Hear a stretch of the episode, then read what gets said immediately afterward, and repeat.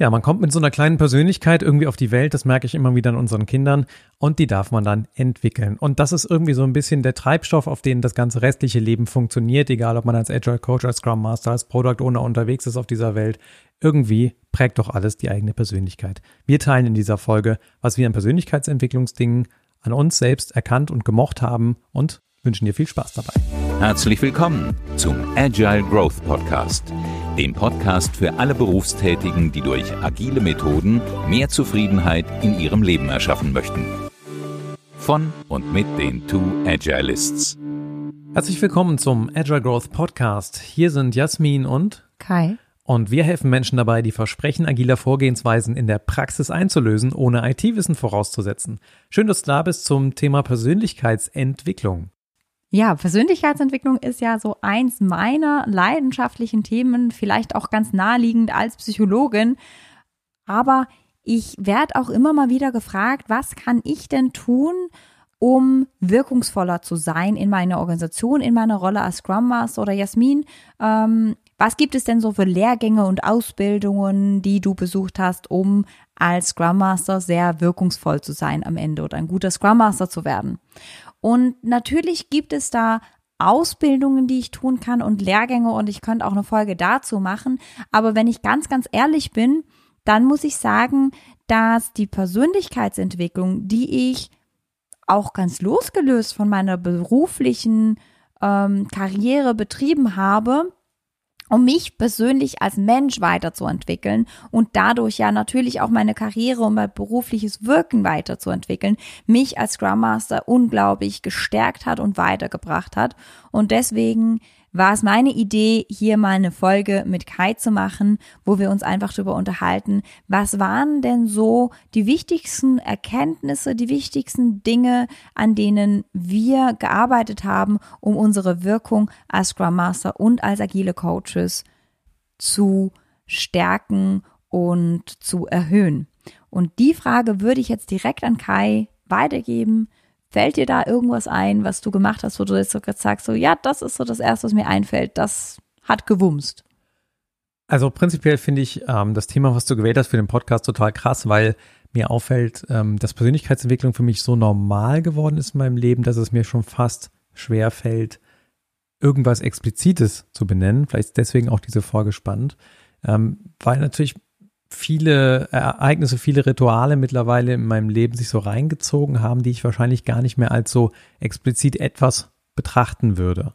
Zum Beispiel, ähm, wie ich meinen Körper wahrnehme oder sowas. Also es fängt ja so mit so Basics an irgendwie, ne? Du sitzt irgendwie den ganzen Tag vorm Computer, irgendwann tut mal was weh. Das ist ja so eher so dieses mechanistische Weltbild. Du guckst irgendwie auf deine Maschine, läuft die noch oder nicht, Zahnrad kaputt, oben muss ich mal zum Arzt irgendwie kurze Spritze rein oder so und dann läuft's wieder da mal so eine Wahrnehmung zum Beispiel zu entwickeln. Dafür, wie viel Energie habe ich zum Beispiel gerade? Wie fühlt sich mein Körper an? Bin ich irgendwie verspannt oder nicht? Atme ich eigentlich gerade tief oder nicht? Wann habe ich überhaupt mal eine Pause gemacht während des Arbeitens? Also das sind so vielleicht schon so Basics, wo ich denke, ja, das musste ich aber auch erstmal lernen. Das war jetzt nicht so eingebaut. Vor allen Dingen hatte ich das Gefühl, so mit 20 lief das auch alles noch so auf Autopilot. Also da konnte man ja irgendwie so zwei Nächte durchprogrammieren und zwischendurch noch irgendwie eine kalte Pizza essen und zwar trotzdem alles fein.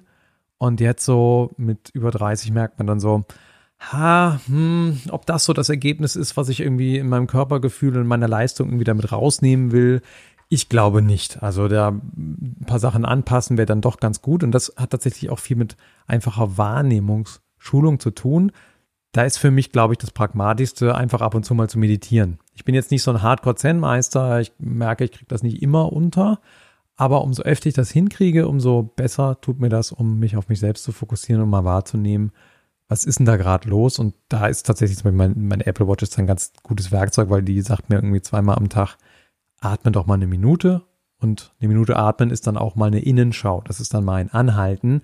Das ist auch in der Situation, wenn gerade die Kinder um mich rumwuseln oder sonst irgendwas los ist, merke ich, ja, okay, jetzt mal eine Minute. Und das ist total spannend. Während diese Minute läuft, glaubst du nicht, wie viel Störungen in dieser Minute passieren. Also gerade wenn die Kinder irgendwie drumherum sind, eine Minute konzentriert bei sich selbst zu sein, ist da oft eine Challenge und ähm, ich muss dann quasi irgendwie aus dem Kontakt gehen oder mal um die Ecke vom Zimmer gehen, damit ich das überhaupt absolvieren kann. Oder mal eine Minute, gestern war ich im Schwimmbad, mit den Kindern, mal eine Minute am Beckenrand stehen und atmen, da gucken dich schon die ersten Leute an, wenn du eine Minute lang stillstehst. Ja. Ähm, es, ist, es ist seltsam, aber dieses zur Ruhe kommen bewusst ist quasi fast nicht in unserer hektischen Welt möglich, zumindest nicht so im sozialen Kontakt. Wenn du nicht auf dein Smartphone starrst, bist du schon seltsam so. Und, Und das, das finde ich aber ein total komisch. cooles Thema auch schon in Richtung Persönlichkeitsentwicklung oder Selbstwahrnehmung. Ähm, weil wir sind ja in einer unglaublich krass schnellen Welt unterwegs. Und das ist auch das, wenn, was wir jetzt äh, in agilen Teams ja erwarten, in einer unglaublich krass schnellen Welt unterwegs zu sein und da drin auch noch schnell anpassen und adaptieren zu können. Und das geht halt nur, wenn ich auch inspiziere. Und das kann ich nur, wenn ich zur Ruhe komme. Und das für mich zu lernen, ich bin ein Mensch, ich habe unglaublich viel Energie. Ich weiß, der Standardsatz, wenn wir in Urlaub waren, früher als Familie, war Nein, Jasmin. Weil meine Eltern mal Ruhe brauchten, meine Schwester auch eher mal einen Chiller macht und ich halt am Strand war und nach zehn Minuten das Gefühl hatte, und spielen wir? Nein, Jasmin. Und gehen wir? Nein, Jasmin. Ähm, weil ich einfach ein bisschen mehr Energie habe als äh, normale Menschen. Das ist, ist so mein natürliches Energieniveau aber da für mich zu lernen, hey, ich kann nur effektiv anpassen, wenn ich auch reingucke in mich, reingucke in das System, reingucke in das Team, um zu gucken, was, was, wo wollen wir denn überhaupt was verändern? Wo wollen wir denn überhaupt anpassen? Und, und da effizientes Feedback zu bekommen aus dem System selber, aus mir selber. Und da zu lernen, es gibt ja diesen schönen Spruch, wenn du schnell gehen willst, geh langsam ist da, glaube ich. Nee, wenn, wenn du es eilig hast, geh langsam. Genau, also da immer mal wieder diese Ruhepausen zu haben, sei das die eine Minute atmen mit mir selber oder auch mit dem Team ganz bewusst Ruhepausen zu nehmen, damit wir reflektieren können, damit wir danach anpassen können und schneller unterwegs sein können.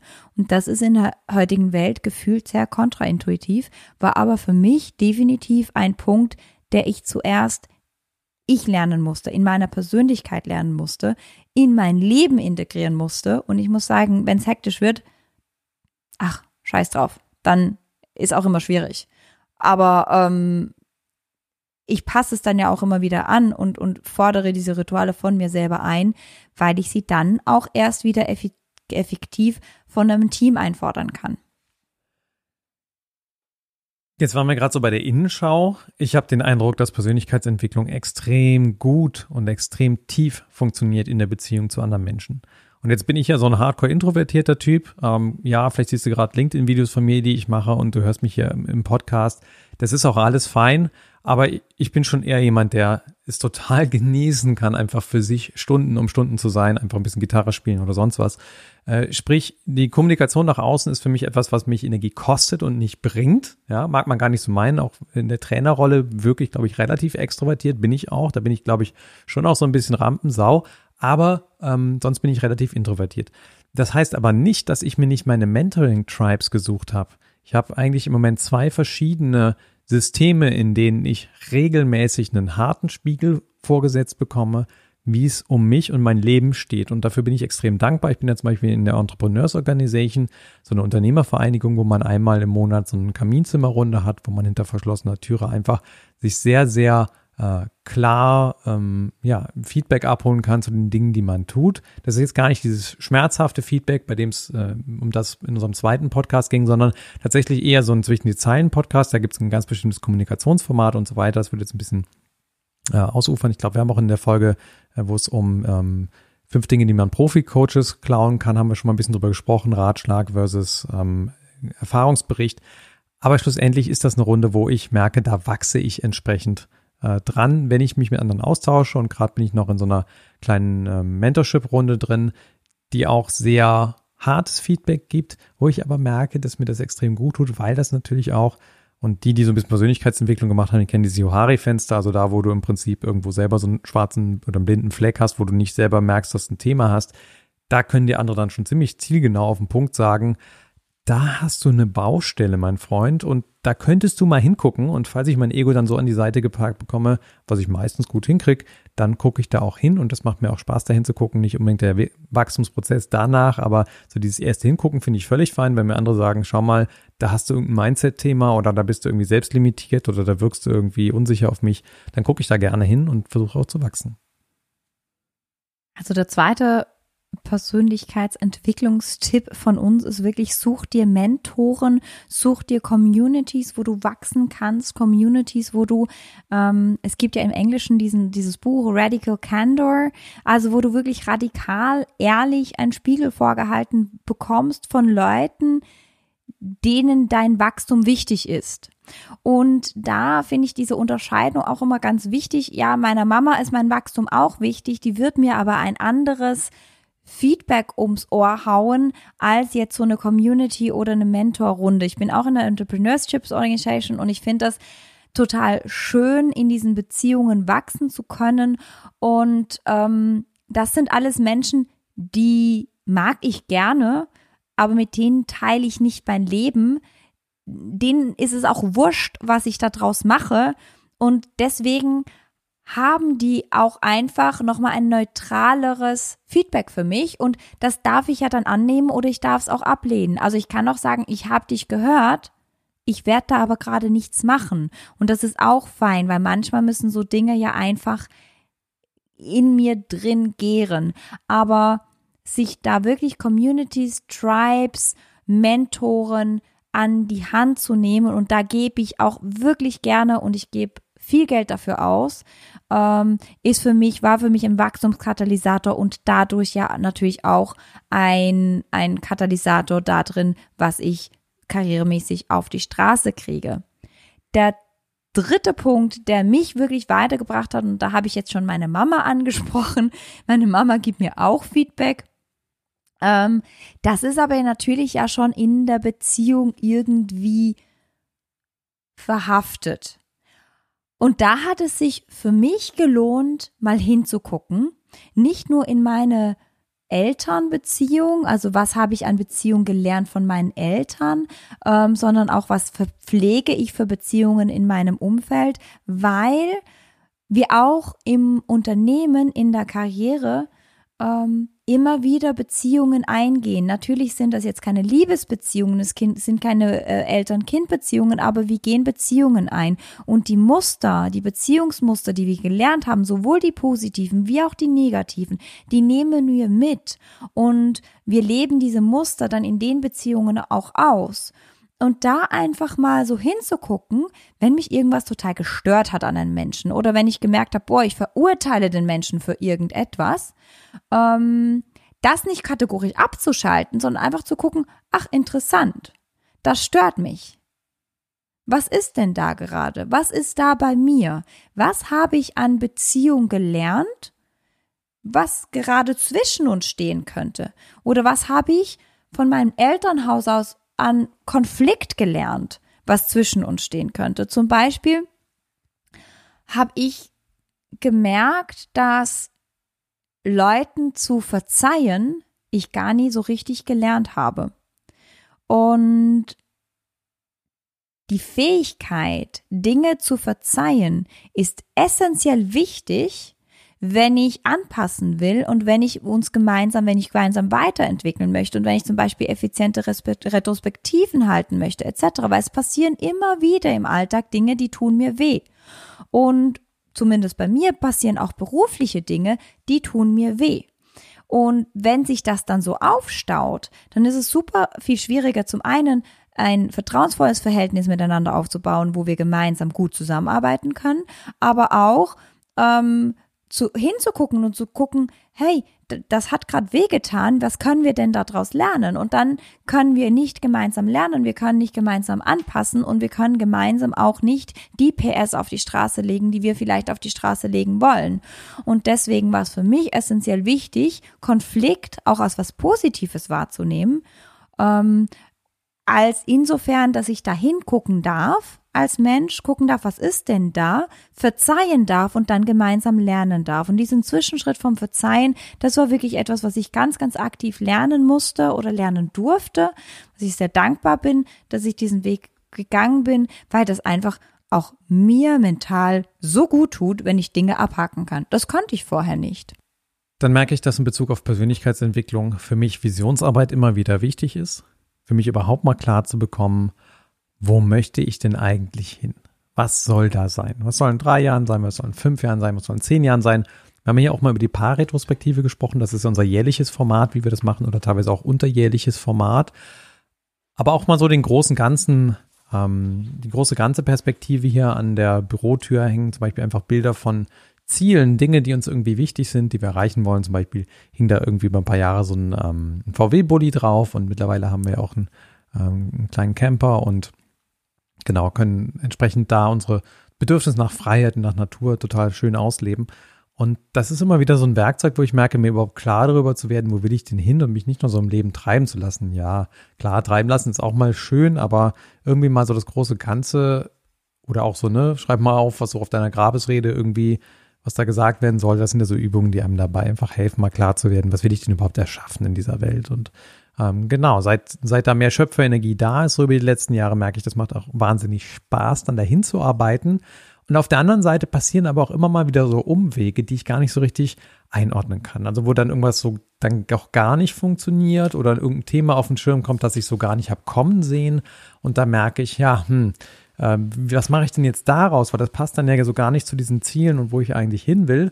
Und da hilft mir eigentlich so am meisten, ich glaube, es war von Steve Jobs irgendwie so dieses Statement, dass man die, die Punkte erst in der Rückschau richtig verbinden kann. Und das ist das, was mich immer wieder beruhigt, wenn ich das Gefühl habe, oh, da gehe ich gerade einen Umweg oder da bin ich gerade eingegangen, dass ich der Meinung bin, dass sich das wohl irgendwann noch verknüpfen wird und in irgendeinem Bereich, in irgendeiner Produktentwicklung, in irgendeiner Dienstleistung, in irgendeiner Kreation, die ich mache oder gerade beim Buchschreiben, das sich schon wieder niederschlägt oder auch in unserem Podcast diese ganzen Seitenreisenden. Klar, es geht hier um äh, Agile Growth, um agiles Wachstum, aber wir reden ja gerade auch viel über Sachen, die uns einfach geholfen haben, zu denen zu werden, die wir gerade sind. Und das hat jetzt nichts unbedingt streng mit Scrum oder Agilität zu tun. Es hilft einfach dabei, das zu tun. Und was mir immer wieder extrem hilft, diese Klarheit zu finden, was ist meine Vision und auch meine Vision auszubauen oder zu schärfen und auch die Klarheit zu finden, was möchte ich denn in die Welt tragen, ist immer wieder Neues auszuprobieren. Und das hört sich jetzt unglaublich wie eine Plattitüde an, ähm, wie so der Spruch, Wachstum geschieht nur außerhalb deiner Komfortzone. Ich bin da gar nicht d'accord. Ich bin auch nicht wirklich d'accord von einer psychologischen Perspektive. Ich, außerhalb der Komfortzone ist die Panikzone. Da geschieht kein Wachstum. Da geschieht meistens einfach nur Rückzug oder Flight or Flight. Aber am Rande meiner Komfortzone, da wo es ganz viele Dinge gibt, die sich gerade noch nicht so gut anfühlen, die mir vielleicht auch ein bisschen Angst machen, Bauchkrummeln machen, die mich fordern, da geschieht für mich ganz viel Wachstum. Und was mir wirklich geholfen hat, in den letzten Jahren ist links und rechts zu gucken, was gibt's denn noch für Dinge, die ich ausprobieren könnte, die mir, die mich weiterbringen könnten. Sei das einem Frauenzirkel beizutreten, wo es darum geht, wie komme ich in meine Weiblichkeit rein, ähm, spirituelle Dinge auszuprobieren, Meditationswochenenden, Atemwochenenden auszuprobieren ein NLP-Wochenende auszuprobieren und da zu merken, oh, das ist mir eigentlich viel zu verkopft, aber da, auch da gibt's ganz, ganz viele neue Perspektiven, die ich cool finde drin. Und da immer wieder rauszugehen und zu gucken, was kann ich mitnehmen und auch wieder in meinen Beruf mit reinnehmen? Wo kann ich meinen Blickwinkel öffnen. Zum Beispiel bin ich letztes Wochenende mit meiner besten Freundin bei neun Grad in Hamburg in einen See gesprungen und wir haben mal zehn Minuten die Kälte ausgehalten und geguckt, was, was passiert denn hinter dieser Kälte? Und total spannend finde ich zum Beispiel, ich befasse mich gerade mit Kältetherapie, das ist wieder ne, wo ganz anders, hat nichts mit Agilität zu tun, es hat aber was damit zu tun, mich selber in einen Zustand zu bringen, wo ich optimale Leistung bringen kann für die Welt, wo ich optimale ähm, Leistung bringen kann für mich selber und für die Teams, die ich und die Organisationen, die ich unterstützen kann. Und hinter dieser Kälte kommt ganz schnell Euphorie. Und diese Euphorie hat uns übers ganze Wochenende getragen. Und hat unsere Gespräche angereichert und hat, äh, es war unglaublich inspirierend am Ende. Und das möchte ich dir auch gerne nochmal mit auf den Weg geben, einfach jeden Tag zu gucken, was kann ich Neues auszuprobieren, weil das hält uns zum einen flexibel, aber zum anderen hilft es uns auch einfach, mehr von uns selber aufzudecken und, und, und an den Tag zu bringen. Und das finde ich unglaublich wertvoll für mich in meiner Persönlichkeitsentwicklung, aber dann auch für meinen Beruf, weil ich einfach da dann die Brücke schlagen kann mit diesen Erfahrungen. Erstens einen größeren Erfahrungsschatz habe, wo ich mich Leuten nähern kann, wo ich eine Beziehung aufbauen kann, aber auch diese Flexibilität in die Teams reintragen kann und auch in beruflichen Umfeldern, wo ich mich gerade nicht so zu Hause fühle, ähm, den aufgeschlossener bin am Ende. Und damit kommen wir auch zum Ende unserer Folge zu Persönlichkeitsentwicklung und Dingen, die uns in den letzten Jahren geholfen haben, ähm, in der Entwicklung unserer Persönlichkeit, aber dadurch auch in der Wirkung, die wir im Berufsleben hatten. Das ist sicher nur ein Ausschnitt von Dingen, die die uns gerade jetzt am wichtigsten erschienen sind. Und deswegen für dich hier nochmal eine ganz kurze Zusammenfassung. Der erste Punkt war, für uns beide Körperarbeit auf verschiedensten Ebenen, sei das Yoga, sei das Atemarbeit, sei das ähm, auch Schauspielunterricht haben wir zum Beispiel genommen, um einfach zu lernen, mit unserem Körper zu arbeiten, in uns reinzuspüren und auch auf einer täglichen Basis entschleunigen zu können, so dass wir überhaupt die Fähigkeit haben, zu inspizieren und dann schlussendlich auch zu adaptieren. Und auch das ähm, Arbeitsumfeld von unseren Teams zu entschleunigen, damit die inspizieren und adaptieren können. Das zweite, was wir besprochen haben, waren sich wirklich Mentoren zu suchen und Menschen zu suchen, die einem wertvolles, klares Feedback geben. Menschen, die ein herzliches, aber ein sehr, sehr äh, ehrliches Feedback geben können und da sich mit den richtigen Menschen zu umgeben und das auch einzufordern. Der dritte Punkt war, Beziehungen aktiv zu gestalten und vielleicht auch mal ein bisschen reinzuhören in sich, was für Beziehungsmuster schleppe ich denn so mit mir rum? Was gibt es für Muster, die sich immer wieder abbilden in Beziehungen und wie kann ich diese, wenn sie mir nicht mehr dienen, auflösen? An meinem Beispiel war das Beispiel Verzeihen. Der vierte Punkt war, für sich selber eine Lebensvision zu erschaffen und auch diese zu leben, mit dem Tun, mit Leben zu füllen und hier als eine Methode, zum Beispiel die Ikigai-Methode, als Reflexionshilfe mal zu nehmen und zu gucken, was könnte denn meine Vision sein, wofür stehe ich, wo will ich hinarbeiten? Und was brauche ich auch dazu. Und der fünfte Punkt immer wieder Neues tun, sich immer wieder neuen Dingen aussetzen, immer wieder neue Dinge auszuprobieren, um einfach nochmal mehr von sich auch freilegen zu können und somit ins Wachstum zu kommen. Und damit möchte ich auch schließen wir freuen uns total, dass du zugehört hast. Wir freuen uns immer über Stimmen, die uns erreichen. Insbesondere zum Beispiel über LinkedIn bekommen wir viele Nachrichten. Also connecte dich super, super gerne mit uns über LinkedIn, wenn du neue Teamvorschläge hast etc. Auch immer gern her damit, ähm, entweder über den Podcast-Kanal selber oder auch super gerne durch eine LinkedIn-Nachricht. Und wir wünschen dir eine wunderbare Woche. Dein Kai. Und deine Jasmin.